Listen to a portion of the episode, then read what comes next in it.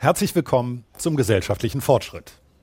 Denn um einen solchen handelt es sich hoffentlich bei der Weichenstellung im Honorarbereich, auf die sich die Kulturministerinnenkonferenz gerade verständigt hat und über die wir heute im Kulturpolitischen Salon sprechen wollen, den der Deutsche Kulturrat, der Deutsche Bühnenverein und das Deutsche Theater Berlin mit Deutschlandfunk Kultur gemeinsam veranstalten.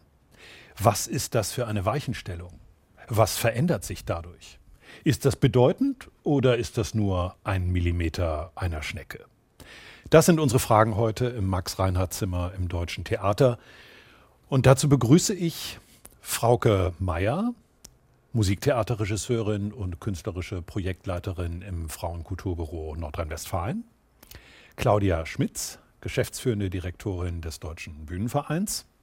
Gabriele Schulz, stellvertretende Geschäftsführerin des Deutschen Kulturrats. Und Dr. Alexandra Manske, Soziologin, die sich als Forscherin intensiv mit dem Wandeln der Arbeitswelt gerade im Kreativteil der Wirtschaft beschäftigt hat und uns von Hamburg aus zugeschaltet ist. Ihnen allen herzlich willkommen. Schön, dass Sie da sind. Gabriele Schulz, können Sie uns zuerst erklären, was die Kulturministerinnen da eigentlich genau beschlossen haben? Äh, die Kulturministerinnen haben zunächst erst einmal sich auf eine Matrix verständigt äh, zum Thema Basishonorare. Es nennt sich der Begriff tatsächlich Basishonorare wurde genommen, nicht Mindesthonorare. Und diese ba Matrix ist zunächst erst einmal ohne Zahlen. Das heißt also, es ist nicht festgelegt, welches Honorar wer bekommt, sondern sie ist ohne Zahlen und es sind praktisch halt verschiedene Variablen festgelegt worden. Zum einen Tätigkeitsbereiche, zum anderen ähm, ist eine Spalte für die Basishonorare, variable Kriterien noch, wie Berufserfahrung beispielsweise, Qualifikation und anderes, sowie Reisekosten. Und ich finde, sie, es wird ein Stein ins Wasser geworfen. Und zwar ist es der Anfang eines Prozesses, dass jetzt die Länder anhand dieser Matrix, auf die sich alle Länder verständigt haben, mit den verschiedenen Verbänden aus den unterschiedlichen Genres, Theater, ähm, ähm, Musik, Literatur, bildende Kunst jetzt auf Basishonorare verständigen sollen.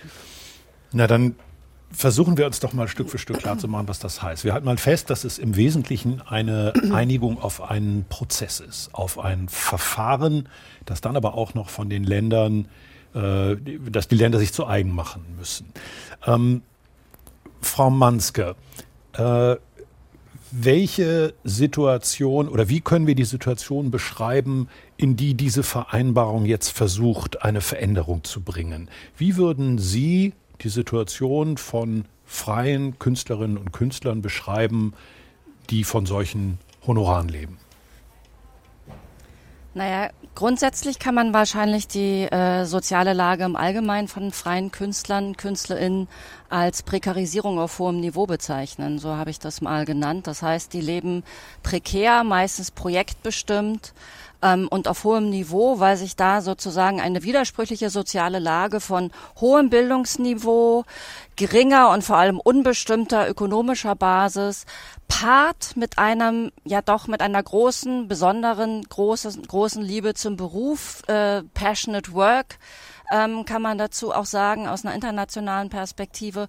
Und diese Widersprüche zu meistern in einem projektbestimmten Arbeitsmarkt, der kaum ermöglicht, langfristige Lebenspläne zu machen, der kaum ermöglicht, Familien zu gründen. Der hat natürlich über die Arbeit hinaus ganz, ganz massive Einwirkungen und bewirkt Einschnitte in die Lebensplanung und in das alltägliche Leben, wirft Menschen ja manchmal auch zurück, lange, lange Jahre in ähm, wirklich unwürdigen Abhängigkeitsverhältnissen zu leben, sei es sozusagen von den Eltern, sei es aber auch im Falle zum Beispiel von heterosexuellen oder homosexuellen Paaren, die zusammenleben, wo sozusagen einer das Standbein, die andere oder der andere das Spielbein macht, wo dann personenabhängige Abhängigkeitsverhältnisse ähm, installiert werden.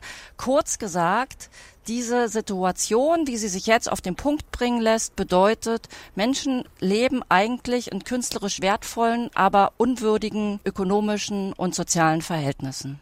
Das sind zwei spezifische Momente, die uns sicher noch länger beschäftigen werden. Auf der einen Seite eine Berufswahl, die sozusagen von Herzen kommt, ja, also die Berufe, denen man unterstellen kann, dass sie relativ große Möglichkeiten einer Selbstverwirklichung eröffnen können, wenn denn die Arbeitsumstände so sind.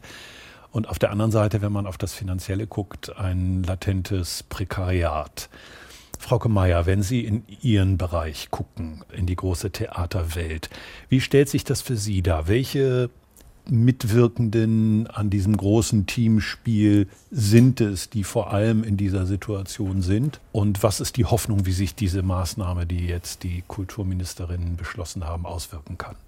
In meinem Bereich der Musiktheater, glaube ich, muss man ein bisschen differenzieren. Wir haben natürlich einmal die ganzen Stars, die wir alle kennen, die an den großen Häusern hoch und runter arbeiten und das geht durch alle Sparten durch. Vom Dirigat über SängerInnen, über RegisseurInnen, BühnenkostümbildnerInnen. Um die müssen wir uns keine Sorgen machen, glaube ich. Das ist mal der eine Punkt. Aber grundsätzlich kann man durchaus sagen, dass sowohl das Ensemble im klassischen Sinne, als auch die Hybriden, das sind die Gäste, die GästInnen, die an die Häuser geholt werden, wo auch dann die Produktionsteams darunter fallen, dass wir dort ein Problem haben, ganz grundsätzlich. Und ich würde noch mal so weit gehen, wenn ich an diesen Häusern arbeite, ob nun A-Häuser oder auch an kleineren Häusern, dann geht's schon mal ganz gut, aber es gibt ja noch den großen Bereich der wirklich Freien, die nicht nur frei arbeiten, sondern auch noch frei produzieren.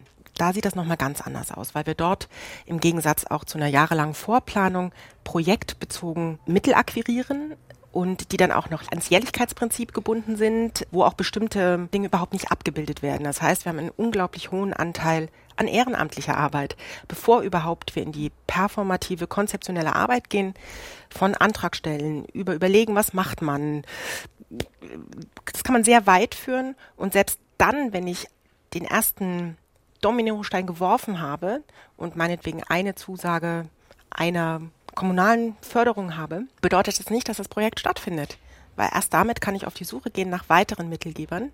Das heißt, ich bin schon mitten am Arbeiten, mitten im Prozess für ein Projekt, weiß aber gar nicht, ob es zustande kommt. Und damit haben, kommt noch das Thema unglaubliche Unplanbarkeit, sowohl auch im Künstlerischen noch dazu. Von daher bin ich ein großer Freund der Basishonorare. Verdi ist ja auch gerade dabei, mit Basishonoraren, die sowohl projektbezogen arbeiten, als aber auch mich als Unternehmerin sehen. Das heißt, dass ich auch eine Steuer machen muss, dass ich Akquise machen muss, dass ich eine Öffentlichkeitsarbeit machen muss, all das. Und das ist ja da überhaupt nicht mitgedacht in diesen Projektförderungen in der Projektbezogenheit. Mhm. Und das ich, ist eher wie so ein Werkantrag, äh, äh, ne, den man genau. stellt. Genau. Und mhm. ich muss für jedes Werk eine komplett neue Infrastruktur schaffen. Und das ist natürlich problematisch. Und dann kommen viele Punkte noch dazu von Jährlichkeitsprinzip, von ich darf keine Rücklagen generieren. Das äh, könnte man im Detail dann noch ausführen. Aber das macht es schwierig, eine Basis zu generieren an der Stelle. Claudia Schmidt, Sie sind als geschäftsführende Direktorin des Deutschen Bühnenvereins diejenige in unserer Runde, die der Arbeitgeberperspektive am nächsten kommt. Das hat einige Jahre gedauert, bis jetzt dieser kleine Schritt gegangen ist. Ähm, wie ist der im Kreise der budgetverantwortlichen Intendantinnen und Intendanten, kaufmännischen Geschäftsführerinnen und so weiter aufgenommen worden? Begrüßen die das oder sehen die sich in großer Existenznot durch die dreuende Honorarerhöhung? Ich denke, das Entscheidende ist doch hier, dass die Kulturpolitik, also die Politik das Thema aufgreift. Weil das Thema von Mindesthonoraren oder Basishonoraren, das gefällt mir ganz gut, fällt mir auch besser als Mindesthonorare, das beschäftigt uns ja schon seit Jahren ob das jetzt das Ensemble-Netzwerk ist, das in 2015 das Thema aufgebracht hat, ob das etwas ist wie Systemcheck, auch der Bundesverband Freie Darstellende Künste kommuniziert ja schon seit Jahren Mindesthonorare. Das sind aber Aktionsnetzwerke, sag ich mal. Und jetzt kommt die Kulturpolitik und sagt, auch wir erkennen das. Und das ist für die Arbeitgeberseite oder für die Theaterleitung ja erstmal eine gute Nachricht. Wir haben ja auch als Arbeitgeberverband mit den Gewerkschaften jetzt im Sommer diesen Jahres einen Tarifabschluss für die künstlerisch tätig, äh, solistisch Beschäftigten an den Bühnen ähm, abgeschlossen, der eine deutliche Anhebung der Mindestgage vorsieht. Das ist natürlich etwas, was die Bühnen jetzt direkt betrifft. Und das kommt natürlich in einem Kontext von Krisen, der uns gerade in unserer Gesellschaft äh, beschäftigt, also aus der Corona-Pandemie, die noch nicht beendet ist, in die Energiekrise, ist das natürlich etwas, was durchaus eine Herausforderung ist für die Bühnen. Und von daher würde ich jetzt sagen, wenn Sie mich nach der Einordnung dieses Beschlusses äh, der Kulturpolitikerinnen fragen, glaube ich, dass das eher etwas ist, was wir positiv aufnehmen können, weil, wenn ich als Kulturpolitik sage, auch ich erkenne, dass sich da was tun muss und wie sie es gemacht haben, also eine Matrix äh, mit Rahmenbedingungen, das zeigt ja auch, dass man da auch versucht, nochmal regionale Rahmenbedingungen zu berücksichtigen und das finde ich sehr wichtig und das ist natürlich auch nochmal ein Fortschritt zu dem, was wir als Verband im Rahmen eines Tarifvertrags machen. Da gelten dann Mindestbedingungen in einer Metropole wie München genauso wie in einem ländlichen Raum, wo ich aber ganz andere Lebenshaltungskosten habe. Das kann ich hier jetzt über so eine Matrix Matrix differenziert berücksichtigen. Ich glaube, darum ging es auch. Ich durfte auch bei dem einen oder anderen Gespräch mit dabei sein in diesem Kreis. Also ich finde es sehr, sehr gut, dass es jetzt vom Politischen aufgegriffen wird und er hoffe mir auch, dass man da dann eben auch fundiert in die Diskussion kommt. Und wie kommen wir denn dann auch an das Geld? dass die Bühnen das dann eben auch, also wenn wir jetzt mal von Bühnen sprechen, weitergeben können an die Künstlerinnen, ohne dass es quasi dann immer wieder auch aus dem künstlerischen Haushalt heraus genommen werden muss. Gabriele Scholz. Ich kann wunderbar an das anknüpfen, was äh, Frau äh, Schmitz ausgeführt hat. Also dieses Thema, dass Künstler und Künstlerinnen prekäre Einkommen haben oder in prekären Verhältnissen leben, ist ja nichts Neues. Also es ist schon mindestens seit Jahrzehnten bekannt und wird immer wieder beklagt und öffentlich gemacht. Und es gibt diverse Institutionen oder Netzwerke, die sich darum kümmern. Es geht ja darauf zurück, dass Frau Pfeiffer-Pönsken, als sie Vorsitzende der Kulturministerkonferenz wurde, gesagt hat, ich nehme mir dieses Thema soziale Lage, weil einfach durch Corona es war so offensichtlich, es konnte niemand mehr die Augen davor verschließen. Und jede Vorsitzende sucht sich immer ein Thema, was man praktisch für das Jahr, wo der Vorsitz gilt, sich eben nimmt. Und sie hat dieses Thema genommen und ich finde auch, da muss ich mal das Kulturministerium NRW sehr loben, die sind das auch sehr strategisch angegangen. Also die haben nicht nur gesagt, also unsere Leitung hat sich dieses Thema vorgenommen, jetzt gucken wir mal, die will das eine, wir machen das andere weiter, sondern die hat es tatsächlich mit dieser Kommission, die sie eingesetzt hat, Frau Manske gehört ihr ja auch an oder gehörte ihr an, und verschiedenen Anhörungen sehr systematisch vorbereitet. Und diese Basishonorare beziehen sich ja nicht ausschließlich auf Theater, sondern genauso auf Lesungen, auf Ausstellungen, alles Mögliche, wo es um öffentliche Förderung geht. Das muss man sich bewusst machen. Also es geht ausschließlich um Projektförderung oder auch um Zuwendungen, die die öffentliche Hand gibt. Und ich finde das aber ein sehr wertvolles Instrument, weil es nämlich mehr ist, als zu sagen, ich finde, die Künstler müssen mehr verdienen, sondern es ist so, dass praktisch, wenn das vereinbart wurde, sich dann auch tatsächlich die öffentliche Hand in ihren Zuwendungen danach richten muss und nur noch Projekte genehmigen kann, in denen diese Bedingungen eingehalten werden. Das ist auch so eine Selbstbindung, die dann von der Politik in die Verwaltung hineingeht. Und insofern erhoffe ich mir schon daraus auch eine wirkliche Wirkung. Das kommt jetzt natürlich darauf an, dass es in den Ländern umgesetzt wird. Helfen Sie mir nochmal die Dimension dieser Wirkung zu verstehen. Also, Sie waren auch in dieser Kommission, Frau Mansk, und Sie waren beide sozusagen beratend. Jetzt stellen wir uns vor, dass in diesem Sinne, in dem die Ministerin Pfeiffer-Pönsken, nun ist sie nicht mehr Ministerin, Ina Brandes ist ihr nachgefolgt in der neuen Regierungskonstellation in Nordrhein-Westfalen. Wir haben sie eingeladen, sie konnte das leider nicht einrichten, an unserer Debatte teilzunehmen.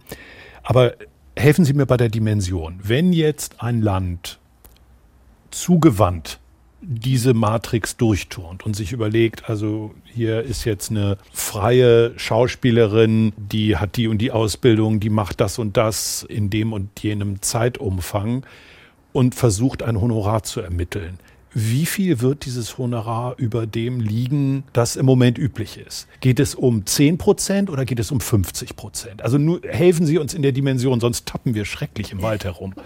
Also die genaue Zahl kann ich nicht sagen. Ich kann vielleicht mal berichten, was praktisch in Bremen gelaufen ist. Die haben nämlich solch einen Prozess schon hinter sich.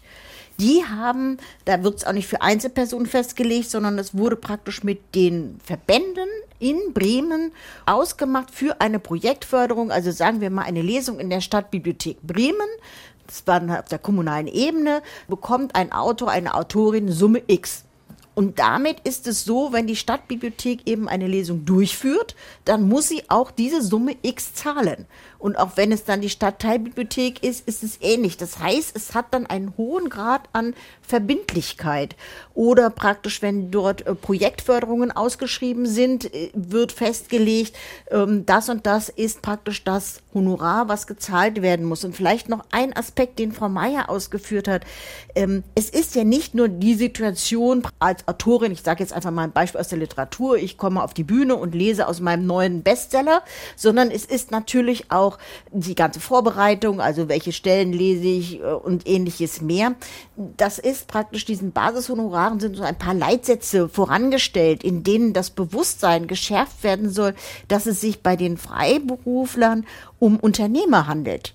Das heißt also, Sie müssen auch die Vorlaufzeit, natürlich auch die Kosten für Ihr Büro und so weiter und so fort, das muss ja mit einem kleinen Prozentsatz durch dieses Honorar mit abgedeckt werden. Und dafür dieses Bewusstsein zu schärfen, das ist alleine auch schon ein Prozess, der durch diese Basishonorare in Gang gesetzt werden soll. Bitte, Frau Meier und dann Frau Manske. Also dann würde ich vielleicht mich einmal äußern. Das Netzwerk Regie spricht gerade mit Verdi sehr deutlich über die Matrix der Basishonorare und wir sind dort der kleine Anteil für die übergeordneten äh, Tätigkeiten liegen wir bei 25 Prozent der Arbeitszeit. Ja, wir müssen ja auch dann immer besprechen, wie definieren wir die Zeit, die wir dafür aufbringen. Ja, also das wird für viele KünstlerInnen auch schwierig sein, sich zu bemühen, das runterzurechnen auf Stunde und Minute, damit man da überhaupt erstmal einen Überblick bekommt. Und die Basishonorare, die die Verdi vorschlägt, sind angelehnt an den TVÖD. Weil wenn wir uns anschauen, die Ausbildung, die langen Professionalisierungswege von KünstlerInnen, ist es angelehnt an den TVÖD. Frau Manske. Ja, ich wollte gerne noch mal was zur Dimension und zur allgemeinen Einordnung sagen, denn tatsächlich ist es ja so, dass natürlich auch diese, dieser Weg zur Institutionalisierung von diesen Honoraruntergrenzen oder Basishonoraren ist natürlich auch eingebettet in einen längerfristigen gesellschaftlichen Verhandlungsprozess. Und um mal das Beispiel zu geben, ich habe im Jahr 2017 das erste Mal gefordert im Bundestagskulturausschuss, dass wir eine Mindesthonorarkommission, so habe ich das damals genannt, einrichten richten. Und das hat so lange gedauert, bis dann sozusagen die gesellschaftlichen Weichen so günstig gestellt waren, das Zeitfenster da war, dass wir das dann tatsächlich machen. Und meine Idee wäre eben auch, dass wir ähnlich wie die Mindesthonorarkommission so eine Art Monitoring begleitend uns installieren und das gewissermaßen dann immer eben monitoren, diese, diese Entwicklung der Basishonorare. Und ich finde im Übrigen auch diese Anlehnung an den TVED sehr günstig. Man könnte sich aber natürlich auch noch andere Beispiele wie die Tarifverträge für die Filmbranche vornehmen und so weiter. Also ich glaube, da sind jetzt erstmal der Fantasie auch keine Grenzen gesetzt. Aber aus meiner Sicht ist es schon auch wichtig, und da würde ich ähm, mich vielleicht ein bisschen im Dissens zu Ihnen bewegen, Frau Schulz. Ähm, ich finde es schon etwas problematisch zu konstatieren, wir müssen anerkennen, dass KünstlerInnen Unternehmerinnen sind. Ich glaube, man muss vor allem anerkennen, dass sie auf dem freien Markt sich mit Projektexistenzen über die Runden bringen müssen. Und das hat mit unternehmerischer Ambition erstmal häufig nicht so viel zu tun. Das war ja auch immer das Problem in der ich sag's jetzt mal, neoliberalen Debatte der Kreativwirtschaft, dass da alle Künstler plötzlich Unternehmer werden wollten und die haben aber gesagt, eigentlich will ich ja nur Kunst machen und dafür anständig bezahlt werden. Also insofern sind wir auch mit dieser Diskussion über Basishonorare ein Stück weg von dieser aus meiner Sicht leidigen Unternehmerdiskussion der Nullerjahre und hin zu der Anerkennung der sozialen Frage im Kunst- und Kulturbetrieb, wo es darum geht, würdige Arbeitsbedingungen zu installieren und zu institutionalisieren. Ja, da kann ich Ihnen folgen. Ich habe eine entscheidende Veränderung darin gesehen, dass sozusagen dieser Prozess vorsieht, sich wegzubewegen von einer Werkperspektive, ja, also zu sagen, ich kaufe eine bestimmte Leistung auf einem Markt ein, sondern Jetzt muss ich mir Rechenschaft darüber ablegen oder zumindest diejenigen, die diesen Prozess beschreiten, was da eigentlich für Arbeitspakete dahinter stehen. Und das ist bei manchen Tätigkeiten wahrscheinlich ein bisschen seltsam. Also was will ich bei einem Bildhauer ansetzen? Das ist ja schon ganz schön schwierig. Aber bei manchen Tätigkeiten, die also beispielsweise im Theater sozusagen eingebettet sind in ein bestimmtes Geschehen, erscheint das ja erstmal ein ganz guter Lösungsweg. Würden Sie mir da zustimmen, dass das der entscheidende Unterschied ist? Vorher Werk und jetzt ist es eher jetzt melden sich alle gleichzeitig. Bitte der Reihe nach, Frau Schmitz, wollen Sie anfangen? Ja, ich, es, es knüpft an das an, was Sie gerade gesagt haben. Wir merken ja gerade in unserer Diskussion, wie viel Bewegung dann gerade doch losgeht. Ne? Ich meine, die EU hat ja auch gerade die Rechte der Solo-Selbstständigen ja. gestärkt und hat gesagt, ihr könnt euch auch organisieren und könnt eure Rahmenbedingungen besprechen. Und da meldet sich dann auch die GdBA.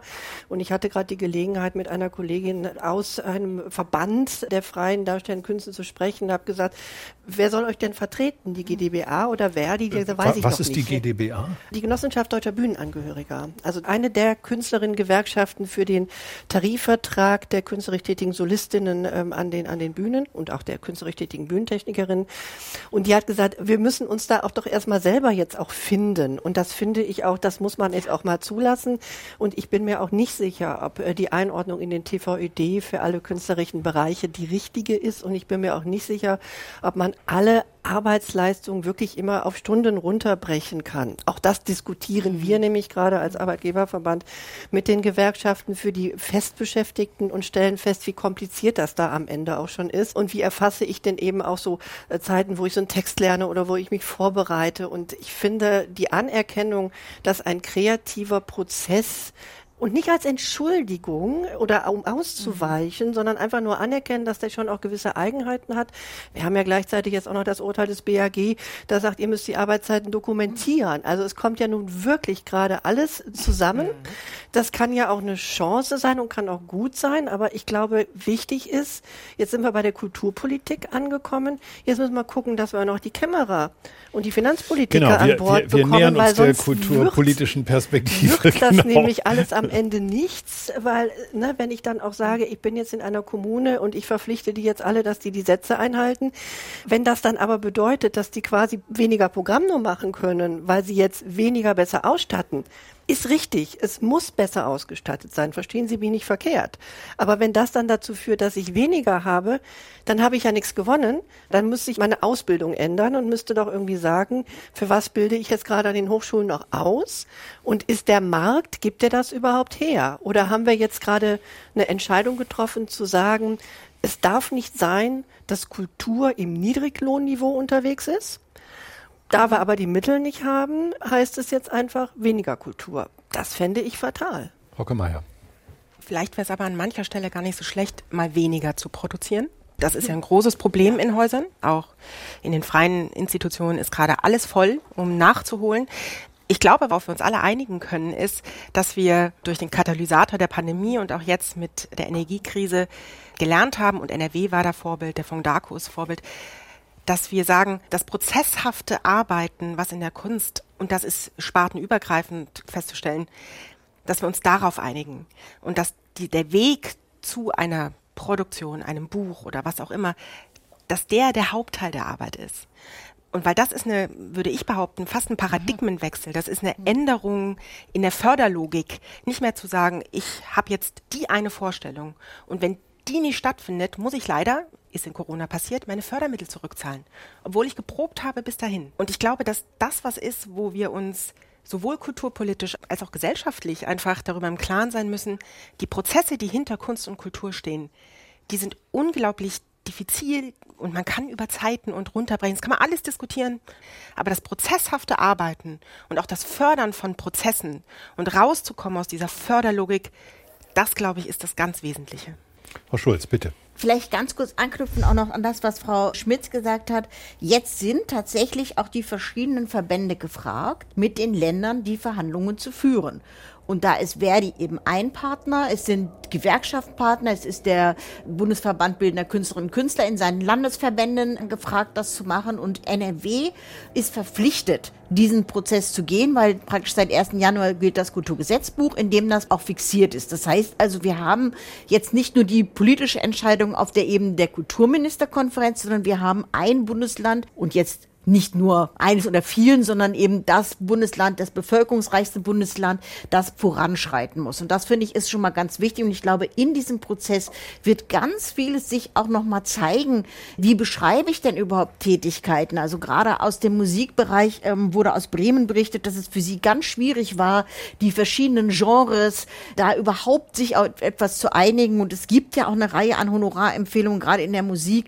Und das ist so unübersichtlich. Und ich glaube, es wird schon alleine auch ein ein Wert an sich sein, sich mal sozusagen da auch auf bestimmte Sachen ähm, zu fokussieren. Das heißt, die Verbände sind gefragt und vielleicht nur noch mal ganz kurz. Ich habe diese Kommission und auch diesen Prozess als etwas verstanden. Das ist ein Vorgang, wo es darum geht, dass Künstlerinnen und Künstler eine faire Vergütung bekommen für die Arbeit, die sie leisten. Es ist keine sozialpolitische Leistung, sondern es ist eine Sache, dass wie andere auch wie ein Handwerker auch für seinen, praktisch, wenn er mir das Badezimmer macht, eine adäquate Vergütung bekommt, muss auch ein Künstler eine adäquate Vergütung bekommen. Und ich finde, das muss man etablieren.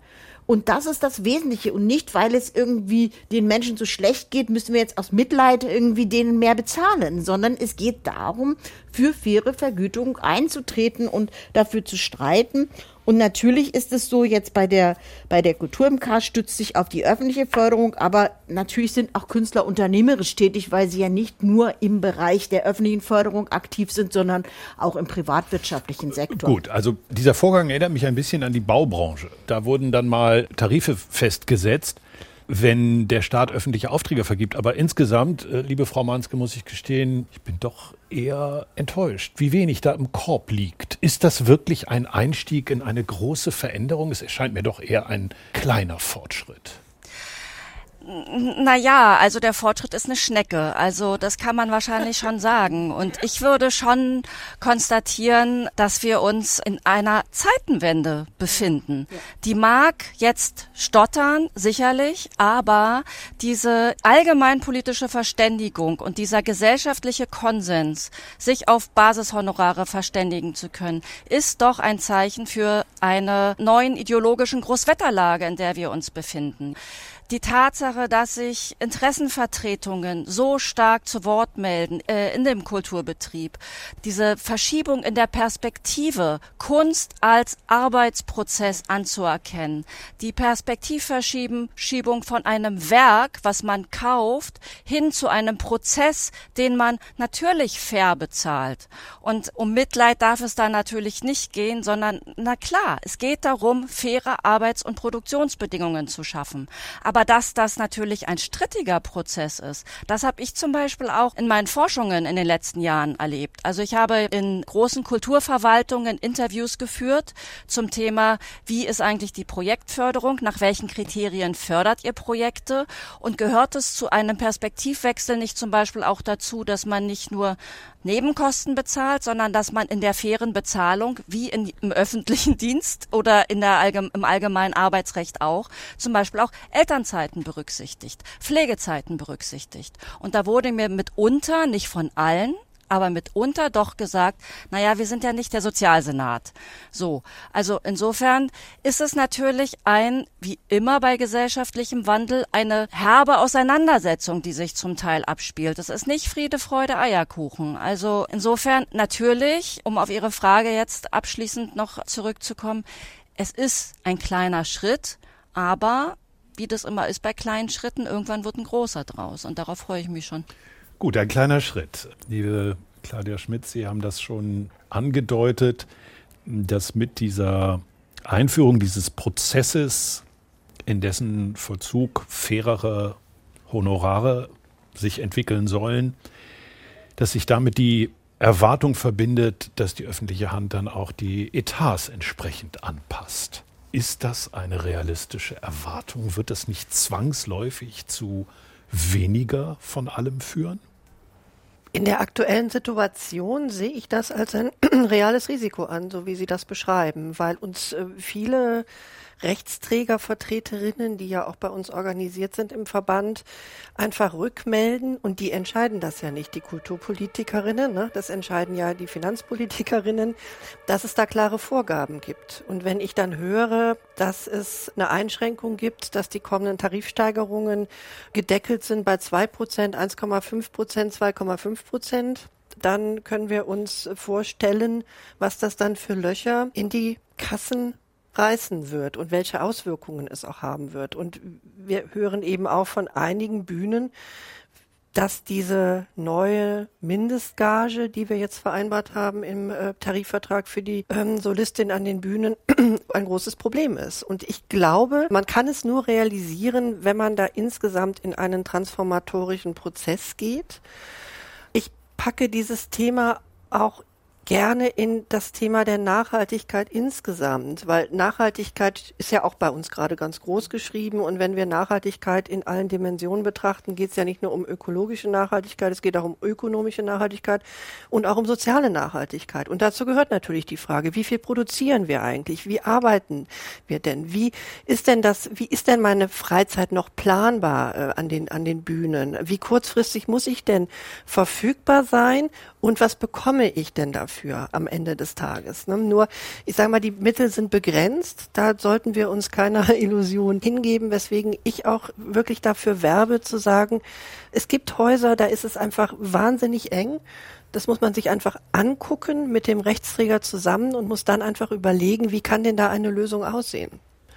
Was mir noch ein wichtiger Aspekt ist, wenn ich den vielleicht kurz noch einbringen darf, das Thema der Honorarhöhe ist ein sehr wichtiges. Für mich sind aber die sozialen Rahmenbedingungen, also wie ist das sozialversicherungsrechtlich, wie ist das in der KSK, äh, wie sind meine Künstler, Zuverdienste, Sozialkasse. Künstlersozialkasse, Dankeschön, Hybridbeschäftigte. Ich habe ja für das Thema der Altersarmut sonst immer noch keine Lösung wenn es nicht gelingt, da einfach auch ein vernünftiges Netz äh, zu schaffen und eine Lösung dafür zu finden, wie ich eben die Solo-Selbstständigen oder Hybridbeschäftigten auch entsprechend absichern kann in der Sozialversicherung. Ich finde das auch eine ganz zentrale Aufgabe und deswegen ist auch mein Credo, wir können jetzt nicht in ein, zwei Schritten das nachholen, was über Jahrzehnte nicht stattgefunden hat. Das ist nicht realistisch. Dann laufen wir vor die Wand. Das heißt, wir müssen eine Mindestvorgabe machen, wir müssen Basishonorar machen und dann müssen wir aber auch an die Rahmenbedingungen ran entsprechend und dann muss es ein gemischtes Paket sein aus einem vernünftigen Honorar, aber auch aus einer vernünftigen sozialen Absicherung. Wir sprechen über die soziale Frage, nichts Geringeres als die soziale Frage im Kulturbereich, im kulturpolitischen Salon. Frauke Meier, Musiktheaterregisseurin und künstlerische Projektleiterin im Frauenkulturbüro Nordrhein-Westfalen ist dabei. Claudia Schmitz, die Sie eben gehört haben, die geschäftsführende Direktorin des Deutschen Bühnenvereins. Gabriele Schulz, die stellvertretende Geschäftsführerin des Deutschen Kulturrats. Und die Soziologin Dr. Alexandra Manske. Die soziale Frage habe ich gesagt. Wir sitzen hier im Max-Reinhardt-Zimmer. Ab und zu hört man, dass eine Feuerwehr draußen vorbeifährt der kulturpolitische Salon noch immer in den Spätfolgen der Pandemie ohne Publikum. Gabriele Schulz, helfen Sie mir, einen Schritt zurückzutreten und nochmal die ganze Situation anzugucken. Claudia Schmitz hat eben gesagt, wie sich die Sache darstellt als sozusagen eine Folge von Maßnahmen, die man ergreifen müsste, die mehr oder weniger dran wären, um sozialer Gerechtigkeit näher zu kommen. Ich habe nicht zuletzt den Studien, die Sie betreut haben, entnommen, dass das Durchschnittseinkommen eines Solo-Selbstständigen bei 17.500 Euro im Jahr liegt. Das Durchschnittseinkommen wohl bemerkt. Man kann sich an drei Fingern abzählen, dass davon keiner nicht nur nicht in Saus und Braus lebt, sondern wahrscheinlich kaum lebt, sondern viele von denen noch anderes tun oder Partnerinnen und Partner haben, die mit ihnen gemeinsam den Lebensunterhalt stemmen. Frau Manske hatte das vorhin schon angesprochen ich muss einfach mal fragen, ist das dann also erstens ist das so schlimm, ja, dann ist sozusagen Kunst etwas, das offen ist dafür, dass Leute es auch in unterschiedlichen Teilen ihrer Arbeitsraten machen. Das haben die ja auch so gewählt. Das kann ich ja kaum steuern. Ja, wie, wie will ich das steuern? Aber wie vergleiche ich die sehr, sehr unterschiedlichen Arbeitsbedingungen, die in Kultur bestehen zwischen jemandem, der mit großem, großem Zeitaufwand etwas herstellt, dass er dann vielleicht für nur wenig Geld verkauft, der es aber gerne tut und dieses wählt. Und das vergleiche ich mit jemandem, der in einem quasi angestellten Verhältnis für einen gewissen Zeitraum ist, wo ich sehr genau sagen kann, dass er Arbeit in einem solchen Umfang leistet. Also ich könnte jetzt salopp sagen, Kunst ist ungerecht. Erstmal muss man sagen, dass praktisch auch die abhängig Beschäftigten, die in Kulturberufen tätig sind, weniger verdienen als andere mit einer vergleichbaren Qualifikation. Also im Kulturberufen auch bei denen, die angestellt sind, die haben in der Regel eine sehr hohe Qualifikation und sie verdienen mit Blick auf ihr Qualifikationsniveau weniger als andere also auch die Angestellten, das, das mal gesagt. Und es ist, glaube ich, was die Selbstständige angeht, tatsächlich diese Riesenspreizung. Also Frau Mayer hat eben angeführt, die, die Stars, um die müssen wir uns keine Sorgen machen. Auch wenn man sich die Versicherten in der Künstlersozialversicherung anguckt, gibt es natürlich auch welche, die ein gutes Einkommen haben auch welche, die ein sehr gutes Einkommen haben. Und wir haben auch Gruppen, die eben ein sehr, sehr kleines haben, was noch deutlich unter dem Durchschnittseinkommen liegt, weil es eben sich um ein Durchschnittseinkommen handelt. Insofern finde ich auch diesen Ansatz, der so von NRW aus kam, genau richtig zu sagen, ja, wir wissen darum und wir machen uns unglaublich viele Gedanken, was man noch sozialpolitisch machen kann. Aber eigentlich ist der Kernpunkt immer das Einkommen, weil praktisch halt, wenn das Einkommen zu gering ist, habe ich eine geringe Rente. Die ist teilweise teilweise vielleicht so gering, dass ich noch nicht mal Anspruch auf Grundrente habe. Wenn ich ein kleines Einkommen habe, kann ich keine Rücklagen bilden. Wenn dann Aufträge wegfallen, habe ich dann diese großen Lücken. Das heißt, das ist praktisch der Punkt, der sich ändern muss. Und äh, Frau Schmitz hat es angeführt, es ist ein transformatorischer Prozess. Und ich finde, wir können da auch sehr gut die UN-Nachhaltigkeitsziele herbeizitieren. Die sind eben nicht nur ökologischer Natur, sondern da geht es auch um Arbeit. Es geht um Soziales, es geht um Geschlechtergerechtigkeit. Das kommt ja noch als Aspekt hinzu, dass Frauen ja in der Regel noch wesentlich weniger verdienen als Männer. Das heißt, wir stehen an einem transformatorischen Prozess. Diese Veränderung muss passieren. Und es ist natürlich gerade so dramatisch, dass wir jetzt noch diese Energiekrise haben. Das heißt, die Kosten werden sich ja für alle unglaublich erhöhen. Gestern hat die Expertinnenkommission Gas und Wärme die Ergebnisse vorgestellt. Also man kann sich von einem Gaspreis von sieben Cent pro Kilowattstunde verabschieden. Zwölf Cent ist der gedämpfte Preis, der subventioniert wird. Das heißt, die öffentlichen Haushalte werden unheimlich unter Druck geraten. Aber dennoch, finde ich, dürfen wir an diesem Ziel, das, das müssen wir weiterverfolgen und wir müssen, dürfen davon nicht loslassen, auch wenn die Situation just jetzt sehr schwierig ist. Gerade auch die Tätigkeiten, künstlerische Tätigkeit als Prozess zu sehen. Also für bildende Künstler ist eben nicht nur der Verkauf eines Werkes wichtig, sondern genauso die Ausstellung. Und praktisch bis jetzt ist es so, ein Künstler, der ausstellt, bekommt keine Vergütung. Anders als wenn ein Musikstück gespielt wird, dann bekomme ich eben Geld von der GEMA. Aber von Ausstellungen gibt es keine üblichen Ausstellungsvergütungen. Einige Länder haben das eingeführt. Der Bundesverband Bildender Künstlerinnen und Künstler streitet dafür.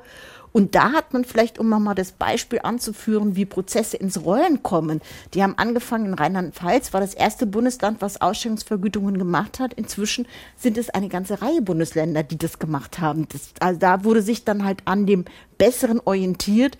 Und natürlich wird es dann auch eine Frage der Zeit sein, irgendwie, wer gut im Markt ist, der sagt dann, naja, also für Umme komme ich nicht zu dir, um da praktisch eine Ausstellung zu machen, sondern ich bin es schon gewohnt, dass die und die Ausstellungsvergütung mir gezahlt wird und wo auch dann noch die und die andere Kosten hinzugehören, wie Aufbau oder ich wirke noch mit am Katalog oder ich stehe auch bereit für die Finissage oder also ein, so etwas. Ein Einstieg in die bessere Gesamtbetrachtung dessen, genau. was eigentlich an Aufwandsposten da eine Rolle spielen. Das ja. äh, leuchtet mir sehr ein, dass das ein Fortschritt ist.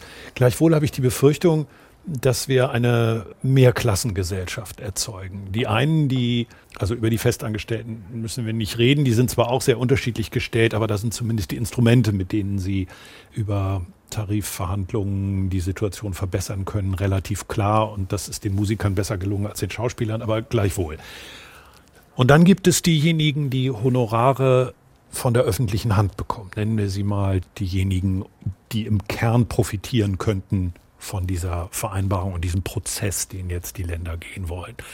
Aber was ist mit denjenigen, die, sei es in kleinen, selbstständigen, privaten Institutionen, da fällt einem das über die Dörfer reisende Puppentheater ein oder solche Dinge, arbeiten, sei es als quasi Angestellte, sei es als diejenigen, die dieses selber organisieren. Da würde dieses alles noch längst nicht greifen. Es ist ja keine Art von Tarifvertrag, ja, es ist ja keine Art von Bindung dabei. Müssen wir nicht befürchten, dass diese beiden Welten schwer auseinanderfallen, Frau Meier? Ist das eine Befürchtung, die vom grünen Tisch kommt oder? Es ist so witzig, dass Sie mich genau das fragen, weil das habe ich heute Nachmittag noch diskutiert, weil ich ganz persönlich, und da kann ich jetzt nur von mir reden, die Tendenz bei mir sehe, natürlich finde ich das alles wahnsinnig wichtig mit Basishonoraren und auch wir reden über Summen und trotzdem habe ich Angst. Ich als Privatperson, ich als Künstlerin. Und die ist gerechtfertigt. Mm, und trotzdem rechtfertigt es nicht, sich nicht dafür einzusetzen. Das ist vielleicht so eine Grundhaltung. Und gleichzeitig, Sie haben eben das über das Land tingelnde Puppentheater angeführt. In dem, Schreckliches Klischee, sehen Sie es mir nach. Ja. Und es gibt großartige PuppenspielerInnen ja, äh, und ObjekttheatermacherInnen. In dem Moment, wo ich und auch das kleine Puppentheater eine Projektförderung erhält, bin ich an Förderrichtlinien gebunden. Und natürlich können diese Förderrichtlinien sowohl im kommunalen als auch im Landeskontext ganz klar angewendet werden. Das bedeutet, ich darf nicht mehr unter bestimmte Dinge gehen. Also ich kann es von mir sagen, ich saß jetzt in einigen Jurys äh, beim Fonds Darstellende Künste. Bestimmte Dinge konnten wir nicht durchgehen lassen, weil einfach Honorare, Arbeitszeiten nicht sauber definiert waren. Die Gefahr besteht und trotzdem müssen wir den Mut haben, diesen transformatorischen Prozess mitzugehen, weil wo wollen wir denn hin? Wollen wir zurück vor Corona? Finde ich schwierig. Also diese Transformationsprozesse, wir sind ja mittendrin. Ja, das vielleicht als ein Punkt und vielleicht auch das nächste. Wir haben vorhin nochmal gesagt, Nachhaltigkeitsziele.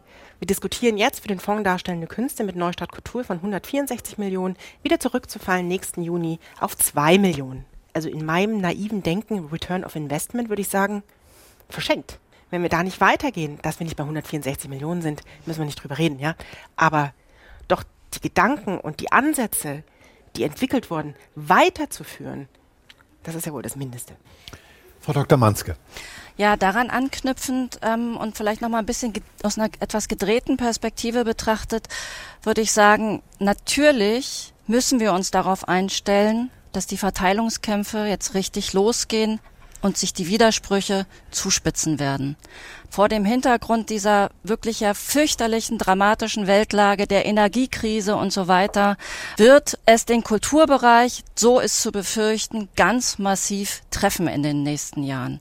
Frau Gemeier hat es eben angesprochen, diese ja teilweise wirklich sehr schön, sage ich jetzt mal, Förderungen, die mit Neustart Kultur einhergegangen sind um es mit einem Beispiel mal kurz zu sagen, eine Künstlerin, die ich in dieser Situation befragt habe, ich habe so eine ganz kleine Untersuchung gemacht über Künstlerinnen in der Corona-Krise, die hat gesagt, eigentlich geht's ihr viel besser als vorher. Also sie verdient nicht doll, aber die Förderangebote sind so schön niedrigschwellig. Man kriegt relativ leicht Geld, weil eben auch gewissermaßen viel Geld im System war, weil die Einsicht da war, oh, Kultur ist jetzt ganz besonders gebeutelt von der Krise und die müssen wir auch als systemrelevant oder nicht, da kann man sich an den Begriff stoßen oder nicht, aber die müssen wir fördern. Da ging es manchen auf einem bescheidenen Niveau besser als vorher. Das wird jetzt einbrechen, da haben viele zu Recht krasse Angst davor, plus diese ganze Zeitenwende, die wir jetzt auch noch in militärhistorischer Hinsicht haben und so weiter,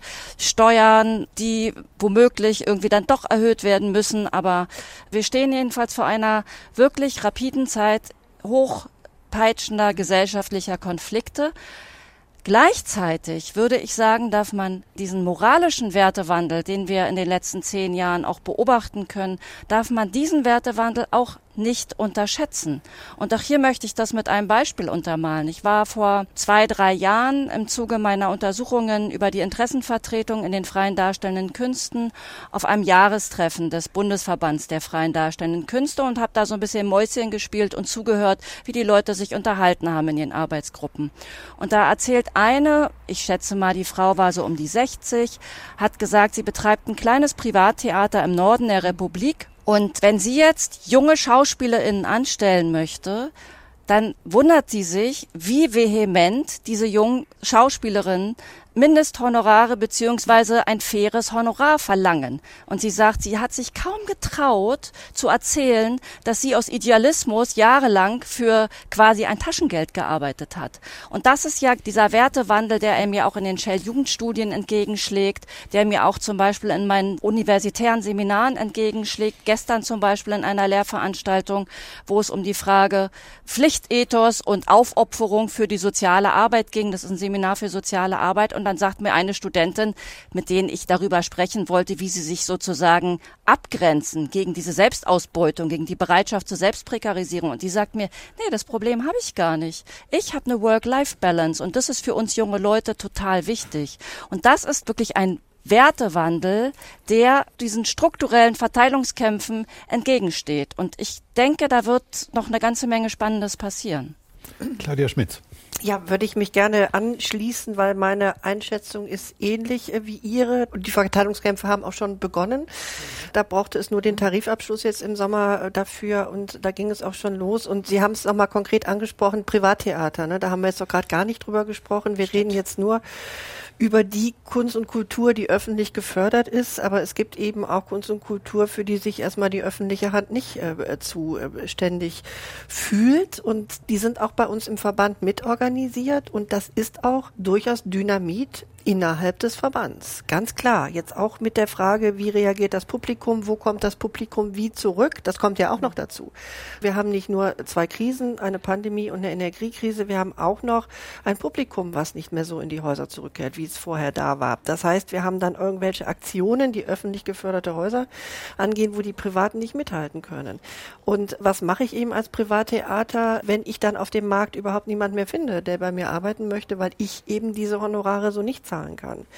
Wir haben ja als Bühnenverein ähm, das Neustart Kulturprogramm Back to Stage für die Privattheater betreut und haben da eben auch auf die Rückmeldung bekommen, dass einige den Antrag gar nicht stellen konnten oder wir konnten ihn nicht bewilligen, weil das Honorar was damit finanziert worden wäre, das hätte eine Größenordnung gehabt, die innerhalb dieses Betriebs, der sich gemeldet hat, überhaupt nicht wäre darstellbar gewesen. Also da fallen wirklich Sachen weit auseinander und Sie haben das eben so auf den Punkt gebracht, Herr Heimdahl, zu sagen, bricht da die Gesellschaft auseinander.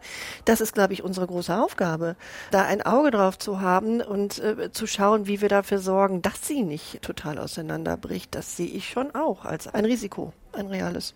Frau Gemeier, bei Ihnen ist es angeklungen, ich glaube, Frau Schmidt, Sie haben es auch berührt, wir müssen uns auf jeden Fall einstellen auf weniger Kultur. Das muss kein Schaden sein, zumindest an vielen Stellen muss es kein Riesenschaden sein, wahrscheinlich nicht in den Großstädten. Aber das wird auf jeden Fall eine Konsequenz sein, vielleicht mit dann wirklich der guten Folge, dass diejenigen, die als Künstlerinnen und Künstler arbeiten, ein besseres Auskommen haben und eine bessere Absicherung.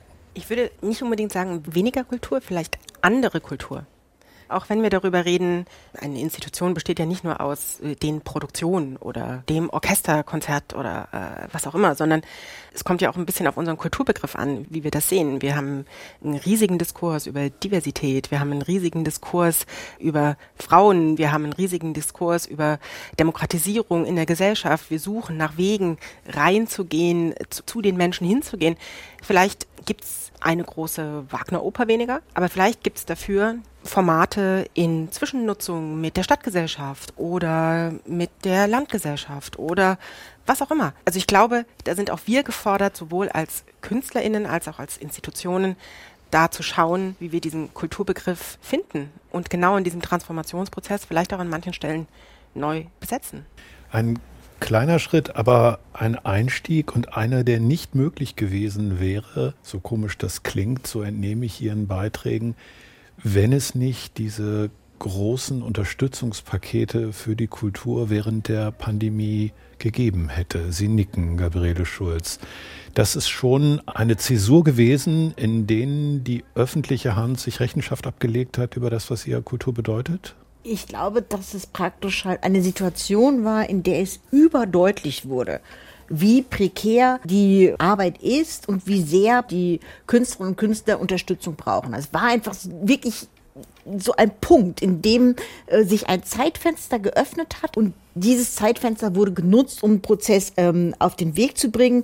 Eben hatte ja Frau Schmitz noch einen anderen Prozess angesprochen, der auf der EU-Ebene gelaufen ist, mit den Leitlinien, die jetzt für so Selbstständige auf den Weg gebracht wurden. Das heißt, wir haben ja diverse kleine Puzzleteile, die letztendlich zusammen ein Bild ergeben. Und so würde ich auch diese Basishonorardiskussion sehen. Es ist eines, ein weiteres Puzzleteil, wo es darum geht, bessere Honorierung zu erreichen. Und ich finde, finde nochmal, was Frau Manske angesprochen hat mit dem Wertewandel. Ich glaube, das ist auch ein wichtiges Thema, was auch damit zusammenhängt, dass natürlich die jüngeren Generationen auch viel weniger sind. Also natürlich ist dieser Druck derjenigen, die jetzt, sagen wir mal, so Mitte 50 bis Mitte 60 sind, also die ganz geburtenstarken Jahrgänge, ich gehöre auch mit dazu, da waren einfach immer unglaublich viele da. Man kann es auch sehr gut an den Zahlen der Künstlersozialversicherung sehen. Also beispielsweise die Zahl der Versicherten in der Berufsgruppe Wort geht kontinuierlich zurück die letzten Jahre. Und sie geht kontinuierlich zurück in, in der ältesten Altersgruppe. Das heißt also diejenigen, die jetzt langsam das Rentenalter erreichen. Und es kommen eben nicht so viele nach. Und ich glaube, das wird einfach auch ein Aspekt sein, der auf längere Sicht sicherlich auch die Marktsituation verändern wird. Äh, Chance, Chancen der neuen Generation, die einfach ja. zahlenmäßig da geringer ist. Ähm, das stimmt. Frau Manske, Sie haben das auch wissenschaftlich intensiv begleitet. Gibt es eine Blaupause oder einen Blick ins Ausland, der als Modell herhalten könnte für den Prozess auf diesem Wege in einer Branche mit prekären Arbeitsverhältnissen für mehr soziale Gerechtigkeit zu sorgen?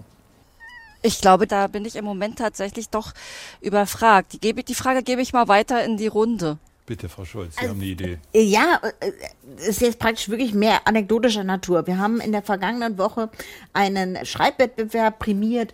Da ging es um jüdisches Leben in Deutschland und dort hat einer der Gewinner gesagt, ja, hat sich sehr gefreut, jetzt da zu sein und eben auch Preisgeld zu bekommen, aber er wird ab der nächsten Woche äh, eine Lesereise antreten in Deutschland. Er ist ein Israeli, der sagt, ja, also es ist was ganz Tolles, dass es in Deutschland die Möglichkeit der Lesereisen gibt. Also, dass ich ein Geld auch da nicht nur damit verdiene, dass ich dieses Buch geschrieben habe, das wofür ich ein Honorar erhalten habe und wo ich vielleicht noch dann halt Anteile aus dem Verkauf bekomme, sondern äh, diese Lesereise, wofür ich ein Honorar bekomme, wo ich natürlich dann auch immer mehr hoffe, auch weiter von meinen Zuhörerinnen und Zuhörern, dass sie dann auch Bücher kaufen. Das heißt also, er ist in Deutschland und in Österreich unterwegs. Ich glaube, das ist schon so eine besondere Situation in Deutschland bei allem gar nicht zu leugnenden schwierigen sozialen Lage, dass wir dennoch auch eine vergleichsweise gute Kulturförderung im Vergleich zu anderen Ländern haben und auch bestimmte Möglichkeiten, wo Künstlerinnen und Künstler Chancen haben, Geld zu verdienen. Das soll nicht schmälern, dass die Situation schwierig und prekär ist. Das ist absolut richtig, was Sie sagen, Frau Schulz. Und deswegen finde ich auch diesen internationalen Vergleich so ein bisschen schwer anzustellen, weil die Kulturförderung einfach auch sehr unterschiedlich ist ne, in, den, in den verschiedenen Ländern.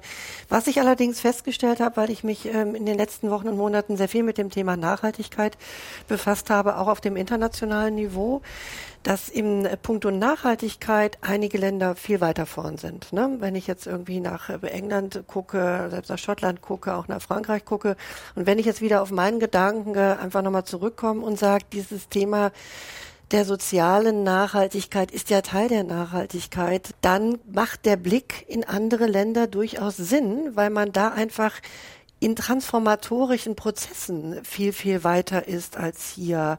Vieles ist bei uns doch sehr Angst äh.